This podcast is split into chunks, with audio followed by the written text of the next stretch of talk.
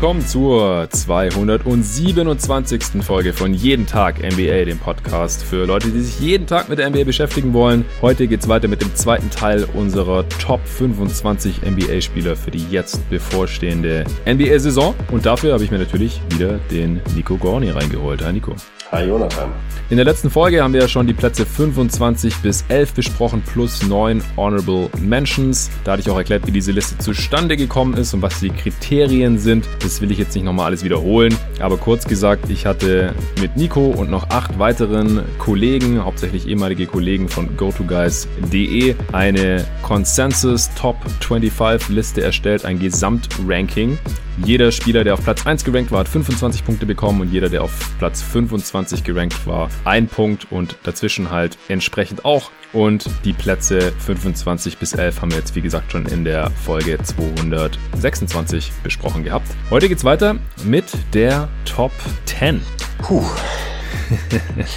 ja, es wird spannend. Du hast auch äh, vorhin mir schon verraten, dass ein Spieler in dieser Top 10 gelandet ist, den du nicht mehr in der Top 20 hattest. Jo. Ja, bin mal gespannt, wer das ist. Bevor es gleich losgeht, sprechen wir kurz über NBA 2K21, dem Videospiel zur NBA von 2K Sports. Ich habe es ja schon für die Next Gen und auch schon angezockt. So richtig tief einsteigen werde ich aber jetzt erst über die Feiertage. Da werden auch mal ein paar Tage keine Pots erscheinen. Ich brauche mal ein bisschen Pause. Das habe ich jetzt die letzten Tage auch schon gemerkt. Zusammen mit der Masterarbeit, die ich jetzt endlich abgegeben habe. Und dann jeden Tag mindestens eine Aufnahme. Ich war jetzt auch noch bei diversen anderen Podcasts zu Gast und ich brauche dann einfach über Weihnachten mal ein paar Tage Ruhe, will in Ruhe ein bisschen NBA schauen und auch ein bisschen NBA 2K zocken. Gegen dich kann ich gerade leider nicht zocken, Nico. So besuchen ist gerade nicht so angesagt, aber sobald das wieder möglich ist, dann rechne ich auch mit dir hier wieder in Berlin und dann gehen wir ein bisschen draußen auf dem Freiplatz und nehmen irgendwie ein paar Pots auf und zocken NBA 2K ganz traditionell und dann eben 2K21 auf der Next Gen, denn das ist schon nochmal ein großer Schritt von der Current Gen, aber auch für die gibt's ja NBA 2K21 und das haben wir auch schon mal zusammengezockt und du hast es dir jetzt auch noch zugelegt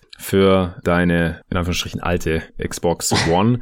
Und bist du fleißig am Zocken? Ja, also ich habe schon mal mehr gespielt. Das liegt aber nicht am Spiel, sondern tatsächlich an meinem generellen Alltag aktuell. Ähm, wenn ich spiele, macht es mir tatsächlich immer sehr viel Spaß. Also ich habe vor allen Dingen, was wir auch schon angesprochen hatten im Pod, ich habe ein super Gefühl für die einzelnen Stars. Ich habe jetzt ähm, vorgestern mhm. mal mit den Jazz gespielt und habe mit Donovan Mitchell ungefähr 50 Pick and Rolls gelaufen und es hat äh, jedes Mal aufs Neue wahnsinnig viel Spaß gemacht und es fühlt sich sehr authentisch an. Das ist gerade im Vergleich zum Vorgänger ähm, meinem Empfinden nach ein super Upgrade, muss ich wirklich sagen. Ja, also lohnt sich auch durchaus noch für die Current Gen, für die aktuelle Konsolengeneration. Es hat ja auch lang nicht jeder schon eine Next Gen Konsole bekommen, denn die waren ja relativ limitiert und dann auch sehr schnell vergriffen bzw. vorbestellt beim Release-Termin. Deswegen, wenn ihr noch eine alte Konsole habt, dann zockt das doch so lang schon mal an. Wenn ihr schon eine neue Konsole habt, aber noch nicht NBA 2K21 habt, sprich eine PlayStation 5 oder Xbox Series X oder S, dann könnt ihr dafür ein Exemplar gewinnen. Also eins für die PlayStation, eins für die Xbox kann ich raushauen habe ich bekommen von 2K Sports, um die an euch rauszuhauen. Euch heißt in dem Fall an die Supporter auf Steady. Wenn ihr schon diesen Podcast monetär unterstützt, dann schreibt mir einfach eine Message auf Steady. Da gibt's die Nachrichtenfunktion, da kann jeder Supporter mir direkt schreiben, machen auch viele einfach so, weil sie irgendwelche Fragen an mich haben oder Feedback geben wollen. Finde ich auch echt cool. Ich antworte da auch immer so schnell ich kann. Und jetzt könnt ihr mir da einfach schreiben und euch quasi für das Gewinnspiel anmelden, das noch bis Weihnachten läuft, bis zum 24. bis Heiligabend werde ich unter allen, die mir dort schreiben, jeweils ein Spiel NBA 2K21 für die PlayStation 5 und eins für die neue Xbox verlosen. Also, wenn ihr da auch eine Chance drauf haben wollt oder schon länger mit dem Gedanken gespielt habt, Supporter zu werden bei jeden Tag NBA, dann geht auf steadyhq.com slash jeden Tag NBA und entscheidet euch für eins der drei Supporter-Pakete. Und je nachdem, für welches ihr euch da entscheidet, habt ihr den gesamten Jahresbeitrag auch direkt wieder drin, falls ihr dann der glückliche Gewinner eines dieser beiden Games sein solltet. Gut, dann war es das auch schon und wir fangen direkt an mit der Top 10 der Spieler,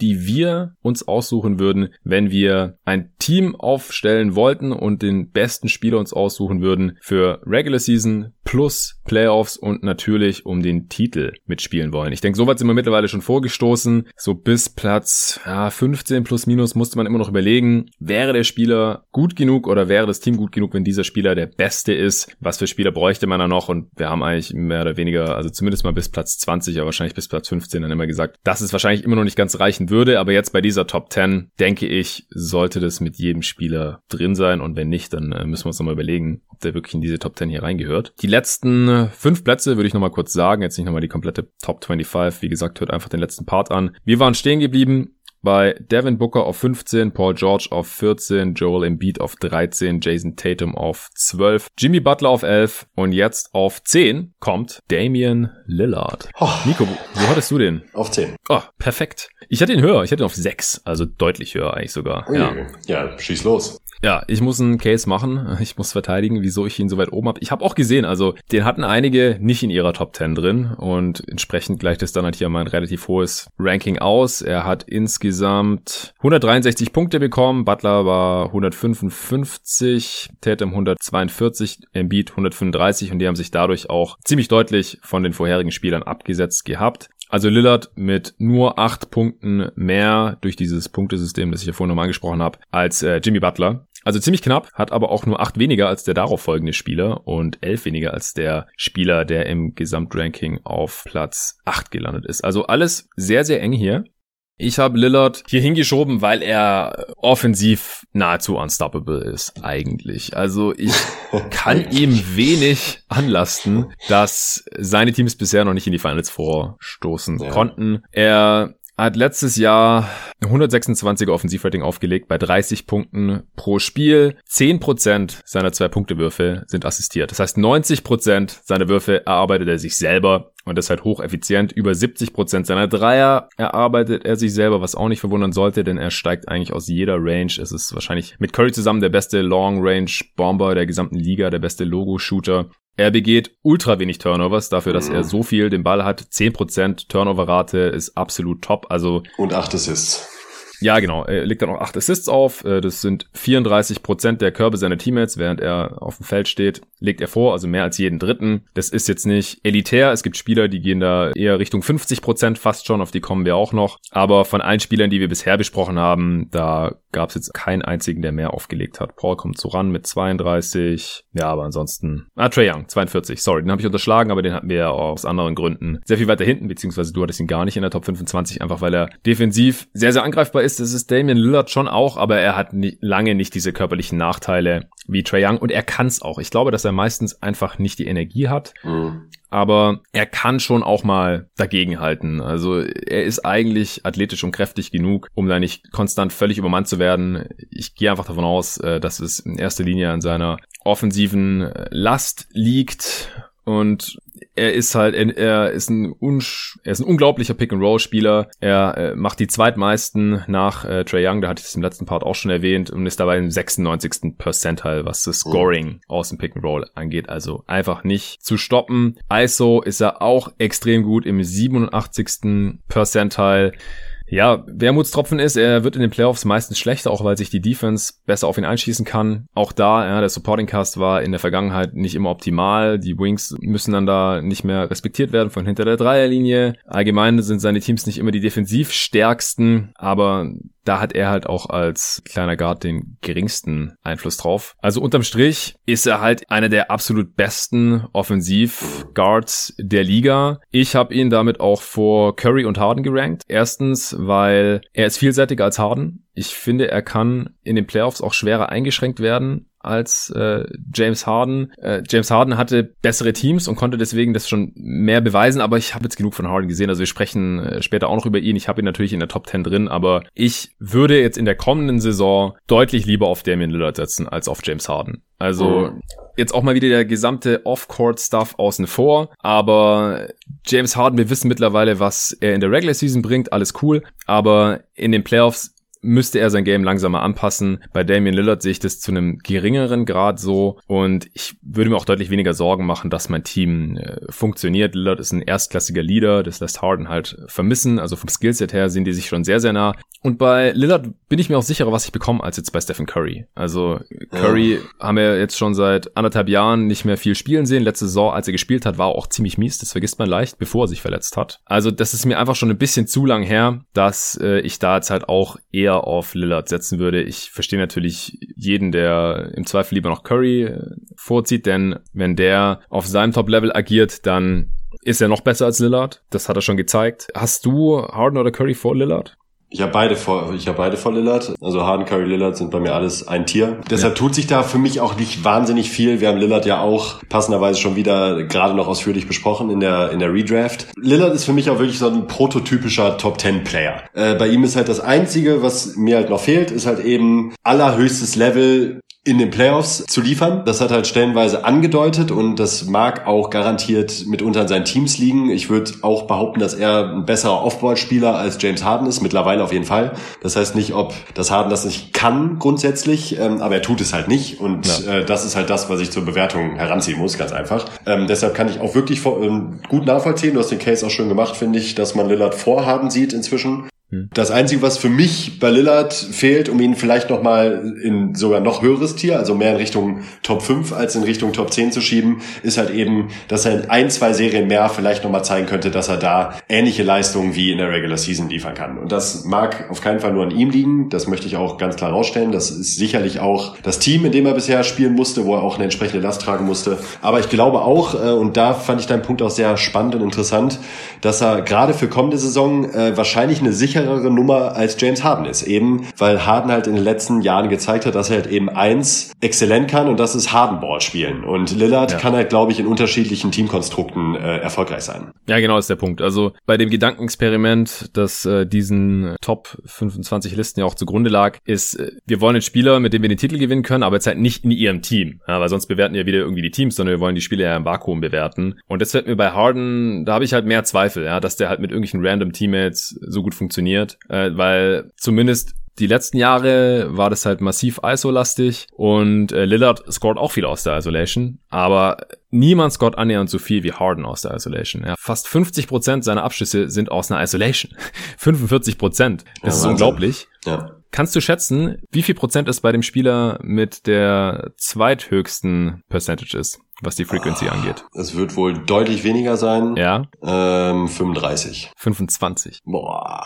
Und das wow. war Russell Westbrook, der auch bei den Rockets gespielt Boah. hat. Und die drittmeisten sind, glaube ich, Austin Rivers, der auch bei den Rockets gespielt hat. Das heißt, wenn man nicht bei den Krass. Rockets spielt, dann geht man nicht halb so oft in die Isolation wie Harden. Also ich habe es gerade nicht mehr vor mir, aber es ist, es ist deutlich, deutlich weniger. Ich kann es gleich nochmal aufmachen. Das heißt, Harden spielt einen ganz speziellen Ball. Er macht es sehr gut. Er ist im 92. Percentile, was die Points per Play angeht bei der Isolation 1,12. Und ISO ist ja immer im Halbfeld. Und im Halbfeld ist man im Schnitt unter einem Point per Play. Das heißt 1,12 ist absolut außerirdisch und das ist jederzeit ein effizientes Play. Es sei denn, die Defense kann sich darauf einstellen und ist eine sehr gute Playoff-Defense, dann geht es halt früher oder später in die Hose. Und dann kann sich Harden halt nicht anpassen oder hat er zumindest nicht gemacht. Also ich habe es jetzt gerade wieder vor mir. Bei Harden waren es 45% seiner Plays waren ISOs, bei Westbrook 25, er ist übrigens im, im 52. Percentile, also ja, nicht halb so gut wie Harden. 0,87 Points per Play, das ist im Halbfeld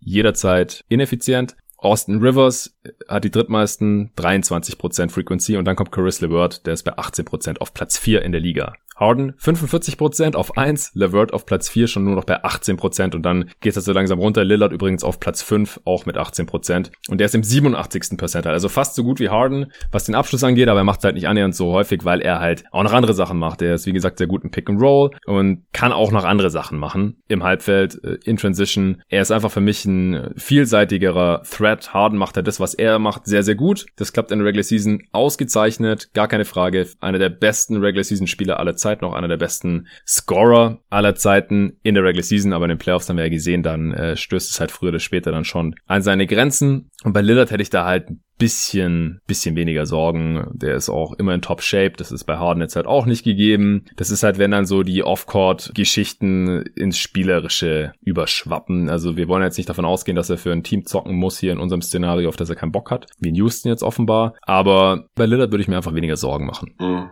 Ja, das kann ich nachvollziehen. Also es ist bei mir auch tatsächlich wirklich eine Haaresbreite. Also ähm, die beiden sind bei mir so eng beieinander, da kann ich beide Entscheidungen mehr als gut nachvollziehen. Ja, ich, ich verstehe auch den Case. Lillard hat bisher in den Playoffs nicht immer überzeugt. Letztes Jahr, da ist er wirklich schon auf dem Zahnfleisch gegangen.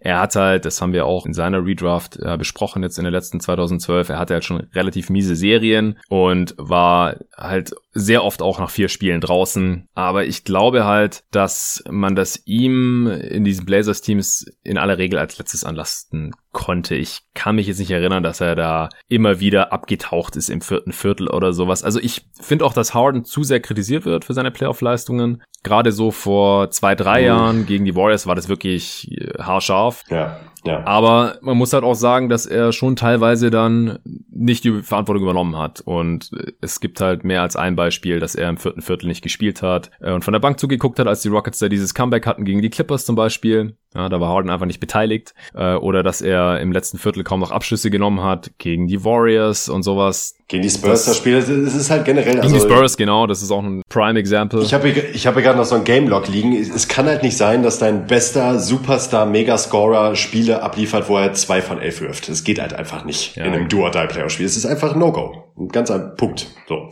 Sehe ich jetzt aus den vergangenen Playoffs, das ist eine kleine Sample Size, aber vier von 15, zwei von elf, 5 von 16. Das sind halt schon zu viele Stinker in der Sphäre, in der wir uns jetzt halt mittlerweile befinden, äh, dass das schwer zu vertreten ist, meiner Meinung nach. Dann ist auch egal, ob er jetzt im Schnitt dann eben seine 27 effizienten Punkte auflegt. Wenn er ja. eben immer wieder solche Spiele drin hat, dann ist das für mich schon ein ziemlich heftiger Downer, muss ich sagen. Und das zieht sich jetzt halt auch nicht ähm, nur durch die vergangene Postseason, sondern halt durch viele vergangene Postseasons. Ja. Also ich habe Harden auf 10. Wo hast du ihn? Auf 8. Okay, also geringfügig höher, aber du hattest Lillard wo? Auf 10. Also genau umgekehrt. Ja, ja, ja, okay, verstehe. Gut, Consensus, wie gesagt, Lillard auch auf 10. Ich äh, sehe ihn da anscheinend positiver als die anderen, vielleicht auch deutlich, ich weiß es nicht. Ich habe ihn auch ein Tier über Harden. Also ich habe Harden und den nächsten Spieler im selben Tier und das ist äh, Nikola Jokic. Den habe ich auch auf 9, genauso wie das Gesamtranking. Wo hast du den? Ich habe Jokic auf 7. Also mhm. auch da ähm, ist bei mir tatsächlich auch in dem Tier noch drin, ähm, bis dann das nächste Tier kommt. Das ist der letzte Spieler dieses Tiers, äh, wo für mich eben Harden und Lillard auch noch mit drin sind. Ähm, ich habe da Jokic drin, weil Jokic tatsächlich für mich auch aufgrund der vergangenen Playoffs und generell gezeigt hat, dass er halt einfach eine Einmann-Offense ist der halt alleine problemlos ein ganzes Team auf ein sehr gutes offensives Niveau hieven kann. Dabei dann eben defensiv auch nicht so problematisch ist, wie er immer wieder gerne dargestellt wird, meiner Meinung nach. Er ist auf keinen Fall ein super Verteidiger, das, um das klarzustellen, das auf keinen Fall aber er ist ein okayer Verteidiger im Teamkonstrukt. Ja, ne? finde ich auch. Ich finde ihn nicht so schlimm, nee. wie er immer gemacht wird. Nee, ich, da würde ich mir bei James Harden nach wie vor, auch wenn der teilweise auch stellenweise under als auch overrated äh, wird in der Defense, finde ich inzwischen, ähm, würde ich mir bei Jokic halt über eine Serie wahrscheinlich weniger Sorgen machen, als was Harden betrifft. Obwohl er die deutlich wichtigere Position spielt. obwohl Defense. er die, genau, obwohl er, obwohl er die deutlich wichtigere Position spielt. Für mich waren halt diese Playoffs für Jokic schon sehr wichtig, um ihn bei mir zu manifestieren als äh, wirklichen super Top 10 Player, der mehr in Richtung Top 5 als in Richtung Top 10 geht. Für mich, ähm, er hat für mich halt in diesen Playoffs in immerhin 20 Spielen gezeigt, dass er halt eben das, was wir ähm, im ersten Teil des Podcasts schon angesprochen hatten bei Chris Paul, ähm, die Sorge habe ich bei Jokic mittlerweile nicht mehr. Ich habe bei Jokic nicht mehr die Sorge, dass er nicht genug Abschlüsse nehmen wird oder dass er sich zu sehr zurückzieht offensiv und das Spiel ähm, zu sehr abgibt. Also ich glaube wirklich, dass Jokic gerade nächstes Jahr, ich sehe bei ihm halt noch mal einen Sprung. Ich kann mir vorstellen, dass er noch voluminöser scoren wird und dann ist er für mich halt von der gesamten Effizienz und vom Volumen her halt ganz klar über Spielern wie beispielsweise Jimmy Butler einzuordnen, den wir jetzt alle davor hatten. Ja, ja. Also Jokic kann aus meiner Sicht auch der beste Spieler von einem Championship-Team genau. sein, wenn äh, der Supporting Cast stimmt, aber er halt trotzdem der beste Spieler ist und das ist ja jetzt hier gerade die Frage. Das kann James Harden übrigens auch, also das würde ich nach wie vor nicht abschreiben, denn er war nah genug dran mit den Rockets, aber das war halt auch ein Team, also unglaublich auf sein Skillset zugeschnitten. Und ist halt die Frage, kann das nochmal jemand so gut wie das Darren Morey konnte? Vielleicht, wenn er doch noch früher oder später zu den Sixers getradet wird, dann ist da wieder Morey für zuständig. Das äh, würde ich nicht ausschließen. Da ist dann halt die Frage, wer ist, wenn die dann den Titel holen, der Spieler mit dem größeren Impact gewesen. Ist es dann vielleicht nicht sogar schon Joel Embiid gewesen, falls er und Harden da dann zusammenspielen sollten. Nee, ich, ich gehe schon mit, mit Jokic. Ich habe halt hier noch einen Spieler vor ihm drin, den du ja offensichtlich nicht in der Top 10 drin hast. Deswegen ist schon mal ein ja. Spot weiter unten und dann habe ich halt noch Lillard vor ihm, ja. weil Jokic's Einfluss auf das Spiel halt immer noch einigermaßen begrenzt ist, weil er weder so viel scored und dann aber auch nicht so viele Körbe seiner Mitspieler vorbereitet. Also da sind Lillard und er eigentlich auf demselben Niveau. Er ist bei 35% Assistrate. Äh, ich glaube sogar, dass Jokic der bessere Playmaker ist, also der bessere Passer ist, der intelligentere Passer vielleicht auch. Aber erstens strahlt er weniger Scoring-Gefahr aus als Lillard. Ja. Und zweitens hat er naturgemäß einfach weniger den Ball in der Hand. Das ist einfach so. Also ja. Jokic hat ja den Ball wahrscheinlich schon mehr in der Hand als die allermeisten Bigs. Aber er schließt nicht so super viel ab. Er ist bei 29% Usage. Übrigens beziehe ich mich in beiden Pots schon die ganze Zeit auf die Usage Rate von Clean the Glass, die äh, Assists mit drin hat. Also es ist nicht immer nur Scoring. Finde ich eigentlich auch besser und ich ja. will mich da auch langsam umgewöhnen. Trotzdem Jokic nicht mal bei 30%. Lillard ist bei 33 gewesen, Harden sogar bei 40. Also der hat sowieso eine astronomische Usage. Es gibt aber noch einen anderen Spieler, der über 40% drin ist, über den wir noch sprechen werden.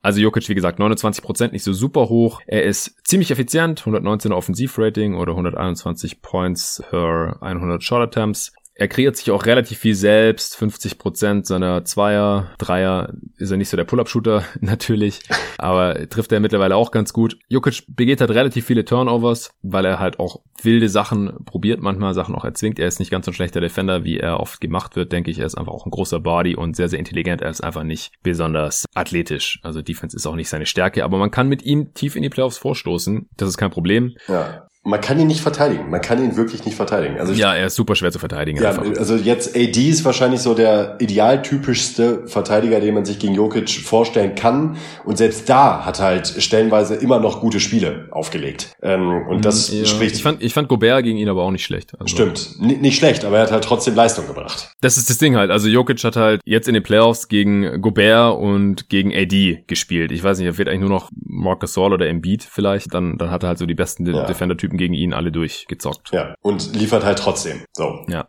Also für mich, damit Jokic hier noch höher sein kann, müsste er eine höhere, Usage haben eigentlich noch. Also mhm. offensiv noch mehr machen. Klar, er ist das System, der Ball läuft auch oft über ihn oder es am Ende Assist hat und so weiter. Aber so ein kleines bisschen fehlt hier noch, um halt dann auch nur die ja maximal durchschnittliche Defense auszugleichen. Ja. Vielleicht sehen wir es ja dieses Jahr. Er ist für mich auch ein MVP-Kandidat. Also wenn die Nuggets eine entsprechende Bilanz aufweisen, dann kann der auch früher oder später MVP werden auf Platz 8. Also Jokic hatte übrigens 171 Punkte im Gesamtranking, 8 mehr als Lillard und 3 weniger als Kevin Durant. Den habe ich sogar auf Platz 7, also nochmal ein bisschen höher. Ich denke, wenn er fit wäre, wäre klar, dass er hier in die Top 3 gehört. Ja. Da war er auch immer in unseren Top 10s bei GoToGuys Wired damals noch. Aber das hat er halt seit anderthalb Jahren jetzt nicht mehr gezeigt. Und die Tendenz ist halt immer noch, dass Spieler mit einem Achillessehnenriss nicht mehr ganz das alte Niveau erreichen können. Ich denke, sein Skillset kommt ihm da entgegen. Auch das, was man jetzt schon in der Preseason von ihm gesehen hat, hat mich halt nicht dran zweifeln lassen, dass er noch ein Top 10 Spieler ist. Und für mich halt eigentlich auch ein Top 7 Spieler dann. Also ich glaube, dass er defensiv da durchaus noch gut genug sein kann mit seiner Länge. Das brauchen die Nets auch ehrlich gesagt diese Saison von ihm, was für mich noch ein Grund mehr ist, dass man es von ihm sehen kann und wird. Klar, es ist jetzt hier ein bisschen spekulativ, äh, aber er ist halt auch einer der besten Scorer aller Zeiten und ich glaube halt, dass wir das wieder von ihm sehen werden. Ich verstehe aber auch, wenn er hier an den verschiedensten Stellen gelandet ist oder auch, dass er hier an den verschiedensten Stellen gelandet ist im Endeffekt, bei diesen Rankings. Ich kann dir aber sagen, dass ihn niemand so niedrig gerankt hatte wie du. Ja, ich glaube, David hat ihn einen Platz höher als ich. Genau, aber ihr seid auch die einzigen beiden, die ja, ihn ja. Äh, deutlich außerhalb der Top Ten haben. Ja, und den Case kann ich auch ganz schnell machen. Da muss ich mir ja. auch gar nicht großartig rechtfertigen. Also ähm, ich habe wahnsinnige Sorgen, was seine Gesundheit angeht. Ähm, hm. Er hat sein letztes richtiges NBA-Spiel am 8. Mai 2019 gespielt. Ähm, das ist halt echt lange her. Dazu ist jetzt auch nicht mehr der Jüngste und auch jetzt schon bei den paar ähm, Spielen in der Preseason, wo man ihn ähm, hat spielen sehen können, ähm, habe ich immer wieder das Gefühl, äh, man kann es natürlich sowieso im Grunde eigentlich gar nicht bewerten, was er da zeigt. Aber äh, dieser Körper, diese langen Beine, also es ist ein total subjektives Gefühl, keine Frage. Aber die schlimmste Verletzung, die man sich zuziehen kann in diesem Sport, mehr oder weniger, Mhm. In diesem Alter es gibt halt noch keinen einzigen Spieler, der nach so einer Verletzung halt sehr gut wiedergekommen ist. Und da muss ich ganz ehrlich sagen, da bin ich einfach zu skeptisch. Bei ihm ist natürlich ganz extrem das Motto High Risk, High Reward. Also wenn er fit bleibt, dann hat er sicherlich locker Potenzial, sogar Top-3-Spieler zu sein, wie du gerade gesagt hast. Ähm, da finde ich, muss man gar nicht großartig rumdiskutieren. Aber die Gefahr ist mir zu groß, denn da reicht eine falsche Bewegung, einmal falsch auftreten und das war's. Die Gefahr sehe ich halt bei wenig anderen Spielern hier in der Top 25 und das war für mich tatsächlich ein Grund, ihn aus aus der Top 20 rauszunehmen. Das ist mir zu risky für so einen Pick. Ich kann natürlich extrem Lügen gestraft werden und er spielt fit durch und ist MVP-Kandidat und dann gucke ich doof aus der Wäsche, aber das Risiko nehme ich halt in Kauf. Also du hast einfach Angst, dass er sich äh, nochmal verletzt und dann auch ja. für Season ist. Ja, oder auch, das muss ich auch fairweise sagen, selbst wenn er fit bleibt, glaube ich halt nicht, dass er an sein wahnsinnig elitäres Niveau von vor der Verletzung anknüpft. Ich glaube, er wird sehr gut sein und auch ein 70 Prozent. Kevin Durant ist halt auch locker ein Top 10 Spieler, also der hätte ich ihn dann auf jeden Fall auch reingepackt, ähm, aber halt nicht mehr. Und äh, ja, ich bin einfach extrem skeptisch. Das ist, wie gesagt, wahnsinnig subjektiv, aber mehr kann ich dazu auch nicht sagen. Verstehe ich schon. Äh, ich glaube, wenn man halt daran glaubt, dass er halbwegs der Alte werden kann, dann hat man ihn in der Top 10 und wenn nicht, dann hat man ihn halt auch nicht in der Top 20. Oder wo hattest genau. du ihn im Endeffekt? 21. 21 und David dann auf 20. Ja. ja. Gut, das äh, ist eine der spannendsten Geschichten natürlich jetzt hier diese Saison. Ich glaube auch, dass er jetzt vielleicht noch mal eine Saison braucht, um sich an seinen ja, neuen Körper in Anführungsstrichen zu gewöhnen. Denn, wie gesagt, ich glaube auch nicht, dass er wieder komplett der Alte wird, aber der Typ ist halt quasi so groß wie Dirk. Warum sollte ja. er nicht im Prinzip das Game von Dirk Nowitzki einfach dann durchziehen? Also den, den Wurf hat er er hat dieselbe Länge und selbst wenn er dann nicht mehr so mobil ist, das Ballhandling hat er auch noch, das Spielverständnis alles noch da, dann, dann kann er halt so ein bisschen in die Richtung gehen. Also dann ist er für mich wahrscheinlich auch noch ein Top 10 Player. Das, das glaube ich halt eigentlich schon. Kommen wir dann äh, zum nächsten Spieler, das ist James Harden, der ist auf Platz 7 gelandet vor Kevin Durant. Ich hatte ihn wie gesagt auf 10, du auf 8. Also die meisten anderen haben ihn hier dann äh, deutlich höher gesehen. Ja, ja, Harden haben wir eigentlich im Grunde schon besprochen. Genau, wir haben ihn eigentlich ja. schon besprochen ich denke, dass ihn äh, jetzt hier die Kollegen teilweise höher haben, liegt einfach daran, dass er in der Regular Season so unstoppable ist und ja, wenn nicht er, dann halt ein anderer der beste Offensivspieler der letzten Saison war. Ja, Aber man kann auf jeden ja. Fall den Case für Harden machen. Also das Ding ist halt auch, er ist zu 0% von seinen Mitspielern abhängig, insofern, dass die halt einfach aus dem Weg gehen sollen und da dann halt möglichst gut ihren Defender binden sollten. Und wenn sie das nicht tun, mhm. dann findet er die halt auch und kann die noch bedienen. Aber er bringt schon ein sehr, sehr einzigartiges Skillset mit. Wie gesagt, ich würde halt gerne mal noch sehen, dass es in den Playoffs auch zu mehr führt als zuletzt. Dann schiebe ich ihn auch eher wieder Richtung Top 5 als jetzt hier auf Platz 10. Aber das ja. ist mir jetzt für die kommende Saison zu risky. Ja, es ist bei ihm halt wirklich, eigentlich auch wirklich verwunderlich, weil wenn man sich jetzt halt mal so die letzten drei Playoff-Runs von James Harden anguckt, hat er 29,6, 31,6, 28,6 Punkte. Jetzt mal nur äh, die reinen Boxscore-Zahlen und dabei ein O-Rating von 122, 111 und 109 aufgelegt. So, 122 ist aller Ehren wert im letzten Jahr. 111 ist überdurchschnittlich immer noch und 109. Trotzdem war James Harden zeitlebens seiner Karriere immer ein Spieler, der sein Niveau halt nicht halten konnte in den Playoffs. Plus mhm. dazu halt eben, um das nochmal zu betonen, halt diese krassen negativen Ausreißer. Und ich finde, das ist für mich halt tatsächlich ab einem bestimmten Level, auf dem wir uns jetzt halt mittlerweile befinden, äh, an, in dieser Kategorie an Spielern halt ein No-Go, wenn man halt von einem Top 5 oder Top 3 Spieler sprechen möchte. Ja, Harden übrigens 14% seiner Zweier sind assisted und 17% seiner Dreier. Puh,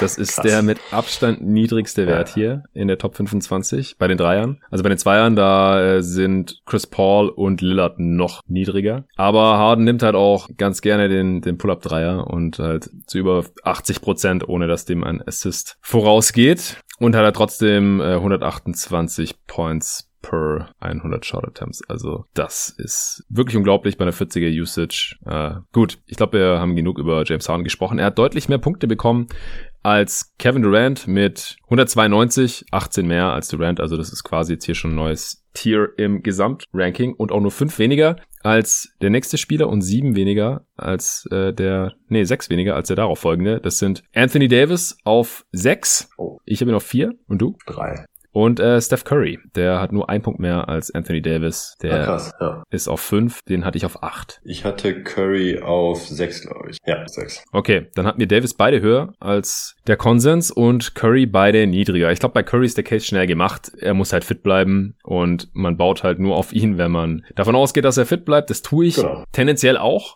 Und dann äh, muss man halt noch darauf hoffen, dass er immer noch der Alte ist, in Anführungsstrichen. Beziehungsweise, wenn wir wüssten, dass er noch der Alte ist, also wenn er das letzte so einfach gezeigt hätte und wir wenig Zweifel daran haben müssten, dann wäre er wahrscheinlich auch eher Top 3 hier. Ja, ja. Und so ist er halt nur Top 5, beziehungsweise halt bei mir Top 8. Bei mir 6, ja. Ja, denn ja, wenn er halt auf seinem MVP-Niveau ist, dann ist er ja, das ist halt der beste Offensivspieler. Der, der beste Offensivspieler der Liga ja. wahrscheinlich, weil er halt am Ball eigentlich alles kann. Ich ja. würde gerne mal noch ein bisschen mehr sehen, also dass er halt ein bisschen mehr in diese heliozentrische Richtung auch geht. Das war bisher in den Rostern der Warriors nie so wirklich nötig, beziehungsweise wenn es nötig war, dann konnte es dann nicht so richtig zeigen in den Playoffs. Das würde ich ihm da auch noch ein bisschen anlasten, wenn, äh, also er war auch der beste Spieler der Warriors, außer als KD da war, da konnte man das natürlich diskutieren, aber als er der beste Spieler der Warriors war, ohne Wenn und Aber, dann ist er trotzdem, auch aus nachvollziehbaren Gründen, äh, nie Finals MVP geworden oder hatte halt auch Playoff-Serien, wo er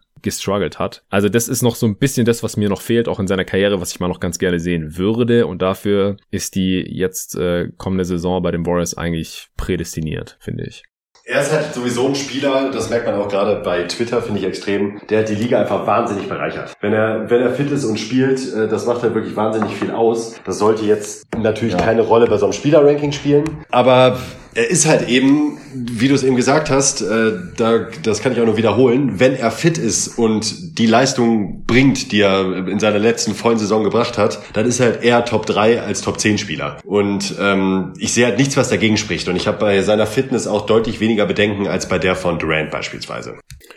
Ja, boah, schwer zu vergleichen jetzt, aber ja, er hat jetzt natürlich nicht diese schwere Verletzung gehabt wie Kevin Durant.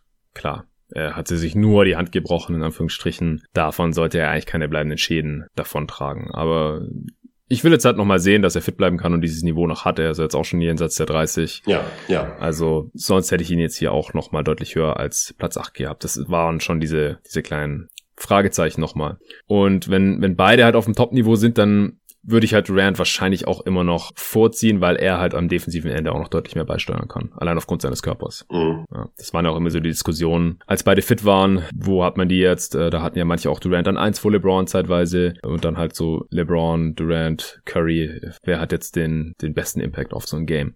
Anthony Davis, äh, du hast ihn auf drei sogar, oder? Mhm. Ja, ich auf vier, äh, dann mach doch du mal den Case, mhm. wieso er ja. deine dritte Wahl wäre. Ja, er ist auch von seinen Mitspielern abhängig, um das mal direkt ähm, vorwegzunehmen. Er ist aber, und wir haben gefühlt über Anthony Davis auch sehr viel gesprochen in den letzten Wochen und Monaten. Einmal, ja. weil er eben auch sehr weit in, den, äh, in die Playoffs vorgedrungen ist, beziehungsweise ja, aus offensichtlichen Gründen eigentlich, Champion ja. geworden ist, genau, aus äh, offensichtlichen Gründen. Ähm, er ist halt defensiv der krasseste Difference Maker der Liga, meiner Meinung nach. Äh, eben genau aus dem Grund, weil es halt auf allerhöchstem Level auch regelmäßig jetzt gezeigt hat. Das konnte Janis eben stellenweise noch nicht, ähm, wo er vielleicht auch nicht so viel dafür kann. Aber ich glaube halt, ähm, wir, wir haben darüber gesprochen, Anthony Davis war in manchen Spielen defensiv so disruptiv, ähm, wie ich das von keinem anderen Spieler gesehen habe, der aktuell in der Liga spielt. Und dazu kommt halt eben, dass er halt offensiv, der wahrscheinlich neben Towns, den wir schon besprochen haben, und Janis, den wir noch besprechen werden, ähm, der kompletteste Big Man der Liga ist. Eben, auch vor, vor allen Dingen im Vergleich zu Janis, der halt nicht gestoppt werden kann. Denn Anthony Davis kann auch werfen.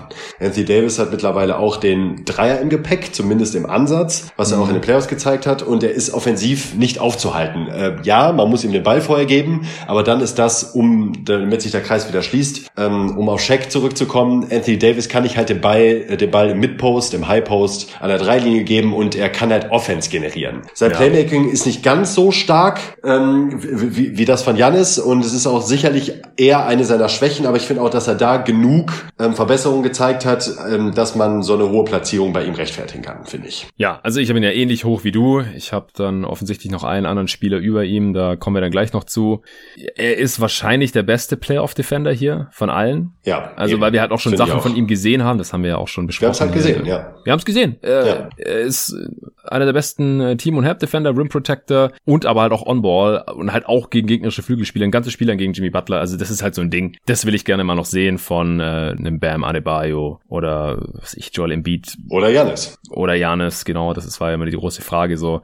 Wir hatten ja auch schon gesagt, dass wir mit dem jetzigen Wissen und mit der gezeigten Leistung in einem Playoff-Setting Anthony Davis vorziehen würden. Jetzt mit der Regular Season noch dazu, hast du ihn ja trotzdem auch für Janis, richtig? Ja, da ist es natürlich super eng. Ja, ich hab's auch, um es mal dazu zu sagen. Also ich habe Janis auf 5, Davis auf 4. Wo mhm. hast du Janis? Ich habe Janis auf 4. Okay. Und okay. Äh, Davis auf 3, ja. Also auch da, das ist für mich ein Tier mit einem anderen Spieler, den wir jetzt gleich noch besprechen. Das sind drei Spieler für mich, das ist ein Tier. Ah, ich habe den ähm, noch in einem extra Tier über den beiden. Ich habe auch Davis okay. und Janis okay. im selben und neben dem dahinter habe ich nochmal als Übersicht Lillard, Durant, Curry. Ja, okay. Ja, es, es ist auch hier wieder wahnsinnig eng, aber ich glaube halt, also ja. ich, mir sind die Playoffs halt wichtiger und deshalb bewerte ich auch auf Good for Recency Bias, keine Frage, aber deshalb sehe ich äh, AD halt noch mal einen Ticken über Janis, was halt auch die Twitter-Umfrage, die ich neulich noch äh, gestellt habe, halt auch so leicht wiedergespiegelt hat. Ich glaube, es waren irgendwie 57 oder 58 Prozent für Davis und äh, der Rest halt für Janis. Also es war, es ist eng. Was war die Frage da nochmal? Nur Playoffs oder? Ähm, nee, welch, welchen Spieler man jetzt als GM nehmen würde mit den aktuellen ah. Verträgen, die jetzt beide bekommen haben. Ach, mit den Verträgen war das noch, genau, ja. stimmt ja. Jan ist ja nochmal ja. deutlich teurer mit seinen 228 Millionen als Auch AD. jünger. Ja. Davis ist nicht jünger als Janis. Nee, Janis ist, jünger. Janis ist jünger, ja. Janis ist, glaube ich, ein Jahr jünger, ja. Genau, Janis ist teurer, aber jünger. Janis hat in der Regular Season schon mehr gezeigt. Also was der in der Regular Season erreicht hat, das hat AD einfach noch nicht erreicht. Aber der Supporting Cast von Janis ist auch einfach ein bisschen besser, finde ich, als Davis es je hatte. Also in, in New Orleans. Das war einfach nicht geil gemanagt. Das muss man dazu sagen. Ja. Klar bewerten wir immer eher die Sachen, die wir gesehen haben. Aber in den Playoffs hat Anthony Davis einfach mehr gezeigt. Klar, er hatte einen LeBron neben sich. Das hatte Janis einfach nie. Aber offensichtlich braucht Janis das entweder oder er muss noch besser werden. Und was Davis ohne LeBron gezeigt hatte in New Orleans in den Playoffs, das fand ich halt auch sehr, sehr ansprechend. Ja, also, allerdings. Das war einmal die Blazers total zerstört und dann gegen die Warriors war halt auch gut. Also da ja. war er selber effizient und das haben wir auch im letzten Redraft 2012, als er der First Pick war, auch besprochen gehabt. Da hatte er einfach nicht diese, man hatte nicht das Gefühl, dass er jetzt vor wahnsinnige Probleme persönlich gestellt wird, im Gegensatz zu Janis, wenn die Bucks ausgeschieden sind, dann lag das halt in erster Linie an ihm. Jo. Und dass er im Halbfeld ab einem gewissen Niveau halt nichts mehr machen kann, weil einfach die Zone zugenagelt wird und dann kann er das nicht mit Pull-Up-Jumpern bestrafen oder halt wurde bisher auch nicht, das kann man dann halt auch wiederum äh, Bud an, anlasten, auch nicht entsprechend eingesetzt, um es ihm irgendwie leichter zu machen. Also das ist alles super schwer. Ich habe lang drüber nachgedacht, aber Davis hat halt Stand jetzt mehr in den Playoffs gezeigt und selbst wenn er keinen LeBron neben sich hätte, wenn er der beste Spieler wäre, dann würde ich auch eher auf ihn vertrauen. Ich finde ihn ja. defensiv noch ein Stück weit imposanter, das haben wir jetzt hier gerade schon erklärt. In, in der Regular Season, da äh, hatte Janis die deutlich größere Rolle. Usage von 38% ist auch der bessere Playmaker und kann mehr auf der Dribble machen als Davis. Das finde ich schon. Ja, äh, vor allem Fall. auch in, in Transition. Davis ist der bessere Shooter, das ist für mich auch gar keine Frage. Und was bei Janis auch noch ein Riesending ist, man kann ihn halt faulen und in den Playoffs trifft er schlecht. Und das ist bei Davis halt überhaupt nicht möglich. Also, der hat er nicht, in welcher Serie war das, wo er erst im letzten Spiel dann frei auf daneben geworfen hat? Das war doch in den Finals, oder? Ja, das war in den Finals, ja. Ja, also das, stell dir mal vor, das wäre bei Janis so, dass man sagt, äh, der hat im letzten Spiel von der Playoff-Serie zum ersten Mal einen Freiwurf nicht getroffen. Das ist ja unvorstellbar eigentlich mit seinen Quoten. Der ist. Total. Äh, ja. Ja, und jetzt in der abgelaufenen Regular Season war äh, Davis natürlich auch effizienter. Äh, er hat mit einer 15er Assist Rate hier mit die niedrigste zusammen mit äh, Tatum, Embiid, das ist so ungefähr ein Niveau, also alles unter 20 Prozent ist halt für so einen Star oder Focal Point in der Offense eigentlich schon zu wenig und noch ziemlich niedrig. Da haben sie alle noch ein bisschen Luft nach oben. AD bekommt 58 Prozent seiner Zweier vorbereitet. Das ist weniger als Shaq, den wir in der letzten Folge als Vergleich herangezogen haben aber halt schon äh, auch mit am meisten hier von, von diesen ganzen Star-Playern. Also Towns ist, ist auch so um die 50 Prozent und ansonsten hat eigentlich nur Bam da noch deutlich mehr für ihn kreiert bekommen. Das kann man sicherlich irgendwie anlasten. Janis ist da nur bei 44 Prozent. Das ist so auf äh, Durant, Tatum, Embiid, Jimmy Butler, Devin Booker Niveau. Aber es war halt auch, wie gesagt, in der Regular Season. Äh, das sind alles Regular Season Zahlen aus der letzten Saison. Und Janis muss mir das einfach noch zeigen in den Playoffs, dass man äh, mit ihm einen Titel gewinnen kann, entweder dass er es selber machen kann. Und ich glaube, dass er nicht der beste Spieler seines Teams ist und das dann in jemand anderes trägt. Dadurch, dass er in Milwaukee geblieben ist, werden wir das nicht mehr sehen. Ehrlich gesagt, deswegen bleibt für ihn eigentlich auch nur die Möglichkeit, dass er sein eigenes Skillset noch insofern erweitert, dass er in den Playoffs halt im Halfcourt ja. schwerer aufzuhalten ist. Ja, das ist der Punkt. Und äh, Janis wird ja noch kommen, logischerweise jetzt in dem Ranking. Ähm, wir haben es eben äh, vorab vor dem Podcast gesagt, ich kann einfach keinen Spieler in meine Top 3 nehmen, wo ich weiß, der kann effektiv gestoppt werden in Playoffs. Punkt. Ja. Mehr muss ich dazu nicht sagen. Das genau. ist äh, einfach, weil wir also, schon gesehen das war's. Haben. Ja, richtig. Genau, also ich glaube, wir äh, können jetzt hier mal noch ein bisschen lösen, damit wir langsam in die äh, Diskussion reinkommen. Also die Plätze 6, 5, 4 und 3 sind Anthony Davis, gerade schon erwähnt, und Curry auf 5 und Doncic auf 4 im Gesamtranking, allerdings mit 10 Punkten mehr als Curry, also schon relativ viel Abstand. Dann nochmal 14 Punkte mehr im Gesamtranking hat Janis bekommen für Platz 3. Ich hatte Janis auf 5, ja. wie gesagt. Doncic habe ich auf 3 in einem eigenen Tier mhm. zwischen dem Top-Tier und diesen beiden äh, Bigs in Anführungsstrichen. Zu der Begründung kann ich gerne gleich noch kommen. Äh, bei Curry wollte ich eigentlich vorhin mal noch kurz sagen, er ist zusammen mit Towns der einzige Spieler, der 131 Points per Short Attempt hat. Also da auch nochmal auf einem, auf einem ganz eigenen Niveau agiert hat. Also nicht letzte Regular Season natürlich, sondern vor zwei Jahren habe ich da die Zahlen genommen. Denn das ist die letzte komplette Saison gewesen, die er gespielt hat. Das ist einfach äh, insane. Gut, ich glaube dann zu Davis versus Janis müssen wir nicht mehr unbedingt was sagen. Zu Curry haben wir auch schon genug gesagt. Dann kommen wir zum Platz 4 im Gesamtranking. Luka Doncic, wie gesagt, bei mir Platz 3 und du hast ihn dann hinter Janis. An 5, ja. 5. Aber auch da äh, ein Tier, wie gesagt. Also Davis, Janis, mhm. Luca sind bei mir ein Tier wo ich bei mir bei jedem sehr gut vorstellen kann, dass er mit einer Kleinigkeit eben den, den anderen davonläuft. So, das ist halt, die sind bei mir so eng äh, beieinander, dass ich mir alle drei auch sehr gut an drei, vier oder eben fünf vorstellen kann. Ja, also ich muss vielleicht einen Case machen, warum ich Doncic hier in einem separaten Tier habe und halt auch auf Platz drei schon geschoben habe, obwohl er in den Playoffs ja bisher noch nicht so viel gezeigt hat. Äh, einfach auch aufgrund dessen, dass er erst seit zwei Jahren in der Liga ist und erst einmal in den Playoffs war. Und Was auch halt einfach Wahnsinn ist. Der, ist. der Typ ist 20, ja. Ja, also 21 mittlerweile, aber es ist einfach, wir haben das eigentlich noch nicht gesehen, was er gemacht hat hier in seinen ersten beiden NBA-Jahren. Er hat schon so eine riesige Last geschultert. Er hat eine Usage von 41 Prozent gehabt. Das ist, also wenn man nach Clean the Glass geht, die höchste in der gesamten Liga. Noch vor James Harden. Und dabei hat er noch 45 Prozent der Körbe seiner Teammates vorbereitet. Das ist die zweithöchste Quote außer LeBron. Also das spielt natürlich auch rein in diese Usage von Clean the Glass, weil da sind die Assists mit drin, wie gesagt. Aber es ist einfach unglaublich, was für eine offensive Last er schultert und wie gut er das schon macht und wie effizient er selber dabei auch noch abschließt. Er hat ein Offensivrating von 116 gehabt.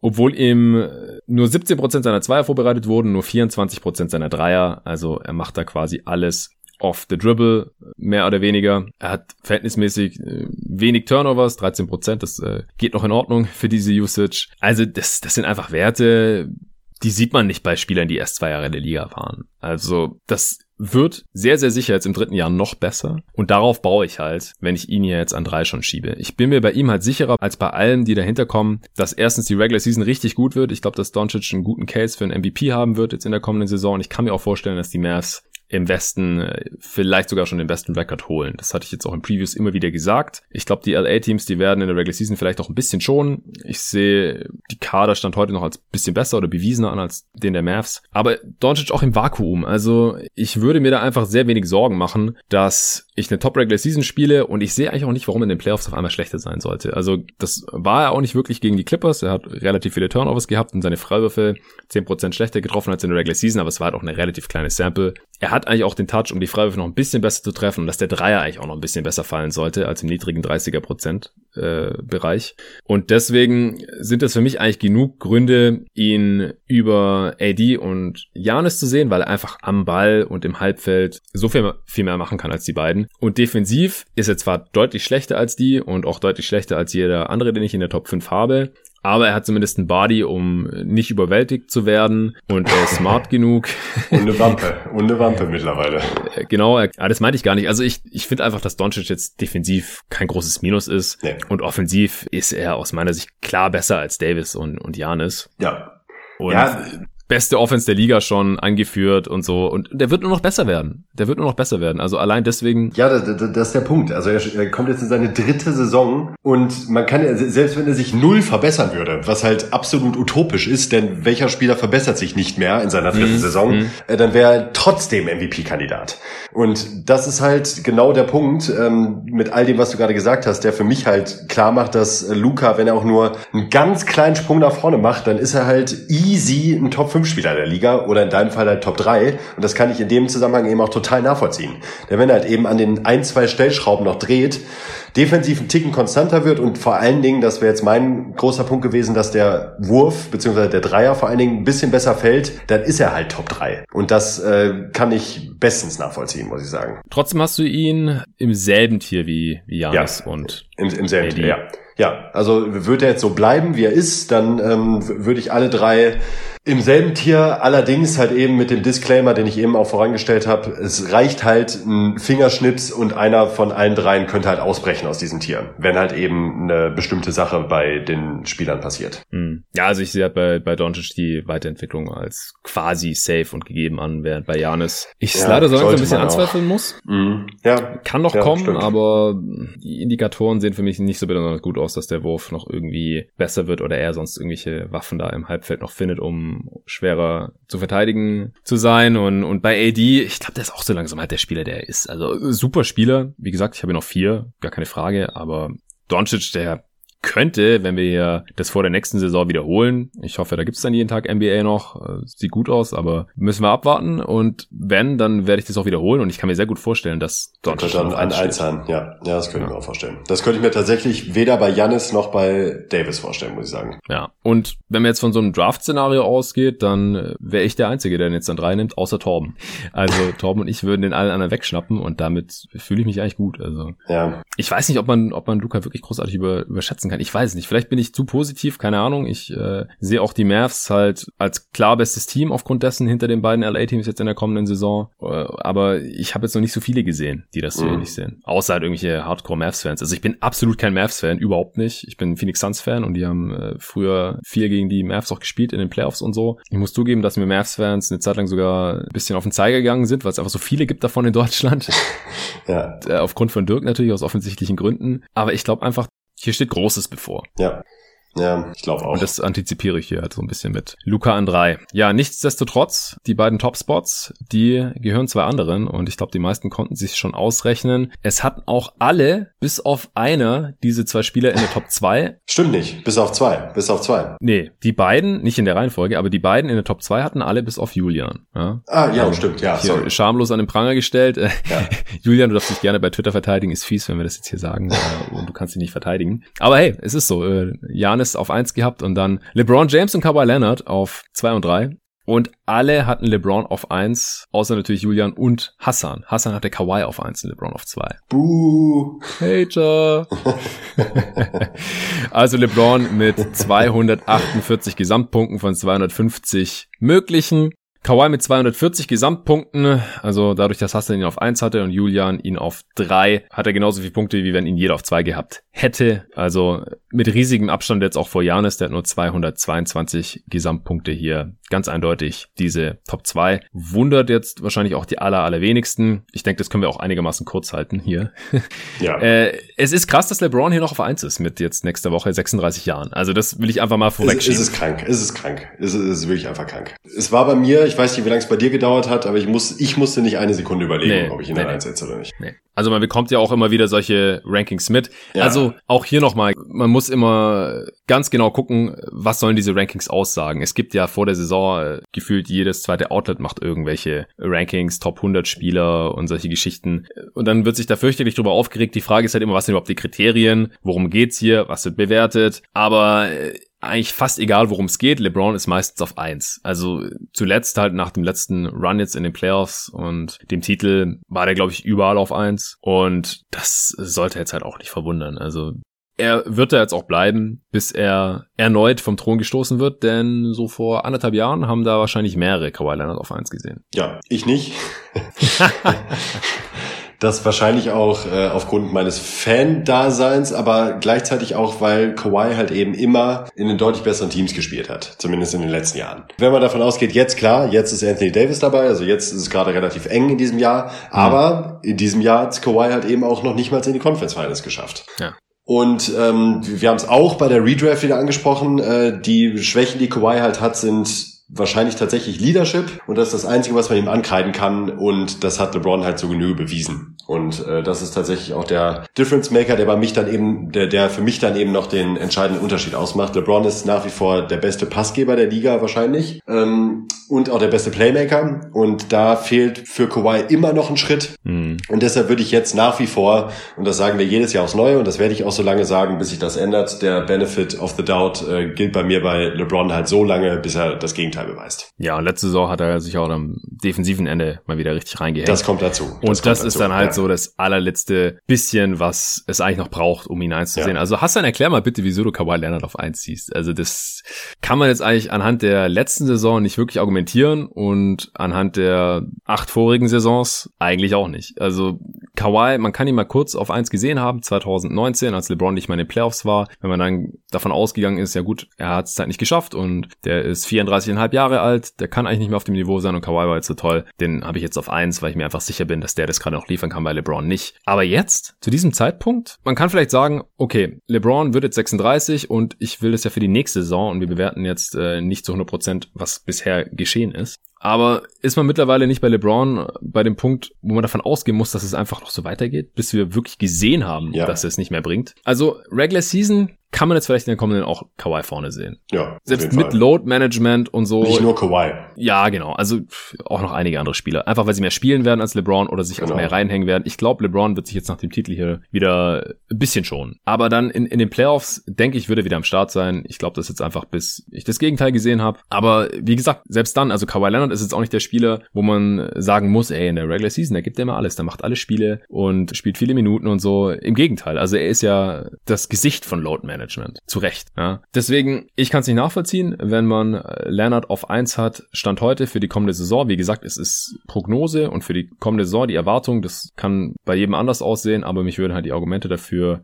schon interessieren. Ja, ähm, auch. auch für Janis an eins vor allen Dingen. Ja, da auch. Also da kann man noch mehr mit der Regular Season auf jeden Fall argumentieren, aber dann halt Playoffs, da müssen wir erstmal noch was sehen. Ja. Ja, was gibt's noch zu sagen? LeBron bereitet fast jeden zweiten Korb seiner Teammates vor, wenn er auf dem Feld ist. 48 Prozent der höchste Wert hier. War ja letztes Jahr auch Assist-Leader, wenn man da noch eine andere Statistik zur Rate ziehen möchte. 23 Prozent seiner Zweier sind assistiert bei LeBron, also kreiert er auch sehr, sehr viel für sich selbst. Ungefähr die Hälfte der Dreier bei Kawhi Leonard. 63 Prozent der Dreier sind assistiert. Das ist schon, also gerade jetzt hier in dem Bereich ist es ein relativ hoher Wert. Also mhm. da machen eigentlich alle mehr auf der Dribble, außer Steph Curry. 67 Prozent assistierte Dreier. Also muss man wirklich auf dem Schirm haben, dass er nicht so der Pull-Up-Dreierschütze ist. Also zwei Drittel ja. seiner Dreier geht ein Assist voraus. Ja, generell der, der Dreier nicht so gut ist von Kawhi Leonard. Das muss man halt leider mal so klar ansprechen. Genau, bei Kawhi. Aber bei, bei, Kawhi, bei ja. Curry halt, wie gesagt, zwei, zwei Drittel. Das für so einen Shooter, das hat man vielleicht nicht so auf dem Schirm, dass es nicht so aussieht wie bei, bei Harden oder Lillard, die halt die allermeisten Dreier auf der Dribble nehmen. Das ist bei Curry halt nicht so. Und bei Kawhi auch nicht, weil er nicht so der Pull-Up-Threat ist. Das ist natürlich auch besser geworden und aus der Midrange sieht es auch wieder anders aus. Er ist natürlich auch sehr, sehr effizient. Aber ja, unterm Strich, denke ich, muss hier auf jeden Fall noch klar LeBron vorne haben. Ja, würde ich auch sagen. Also LeBron James in seiner, was ist jetzt die 18. Saison gewesen oder 17. Hat jetzt eben nochmal ein 124er O-Rating in den Playoffs mit bei 27,4 Punkten aufgelegt. Das ist schon ähm, gut, könnte man sagen. ja, das ist ziemlich gut. Okay, dann äh, vielen Dank dir, Nico, dass du dir die Mühe gemacht hast, hier die Top 25 mit mir zu besprechen, insgesamt 34 Spieler zu besprechen, davor auch noch bei der Vorbereitung vom Pod zu helfen, als sie die ganzen Listen, die ich von den Kollegen bekommen habe, hier in äh, unser Punktesystem übersetzt haben. Danke auch an die Kollegen, die ihre Listen eingeschickt haben, die äh, da auch mutig genug waren, sich hier an den Pranger stellen zu lassen, hier im Podcast, ohne sich wehren zu können. Wir haben es versucht, auf ein Minimum zu beschränken, aber wir wollen natürlich auch ein bisschen die Diskussion auf Twitter ankurbeln. Äh, da freuen wir uns schon drauf. Ansonsten gebt uns gerne gerne Feedback, wie ihr das seht. Postet gerne eure Top 10 oder eure Top 25 auf Twitter unter jeden Tag NBA oder auch gerne auf Instagram unter jeden Tag NBA. Und äh, vielen Dank auch an NBA 2K fürs Sponsoren dieser Folge. Ich freue mich riesig drauf, jetzt nach Weihnachten mal einige Zeit in dieses Game zu versenken. Ich werde auch da an meinem Roster basteln und es dann als jeden Tag NBA Roster hier wahrscheinlich irgendwie kurz nach Neujahr oder sowas veröffentlichen. Dann könnt ihr auch gerne damit zocken. Da fließt fließen meine ganzen Analysen, Meinungen, meine ganze Recherche auch zu den Top 25 Spielern natürlich mit ein. Ich werde schauen, dass die Spieler dann möglichst im Game das Skillset der Realität abbilden, aber natürlich auch für die restlichen Spieler der Liga. Aber das ist natürlich immer am wichtigsten, dass die besten Spieler der Liga sich dann auch so zocken lassen oder so spielen im Game, wie sie das in der Realität tun und dann da nicht auf einmal viel besser oder viel schlechter sind, Sachen können, äh, die wir jetzt heute an ihm bemängelt haben oder Sachen nicht können, wo sie zur absoluten Elite der Liga gehören. Das ist ja der Grund, wieso wir alle NBA 2K so gerne mögen und zocken. Falls ihr eine Chance haben wollt, NBA 2K21 zu gewinnen, wie gesagt, dann werdet Supporter auf steadyhq.com slash jeden Tag NBA, egal welches Unterstützerpaket ihr euch da gerade so leisten könnt oder was euch dieser Podcast wert ist. Wenn ich den noch über die kommende Regular Season hinaus weitermachen soll, dann müsst ihr mir da einfach eine Message schreiben, sobald ihr Mitglied seid und dann kommt ihr in den Lostopf und da wird der glückliche Gewinner oder die glücklichen Gewinner, einer für die PlayStation 5 und einer für die Xbox gezogen werden an Heiligabend und bekommt dann natürlich direkt von mir Bescheid und auch sofort den Download-Code fürs Game. Vielen Dank dafür und bis zum nächsten Mal.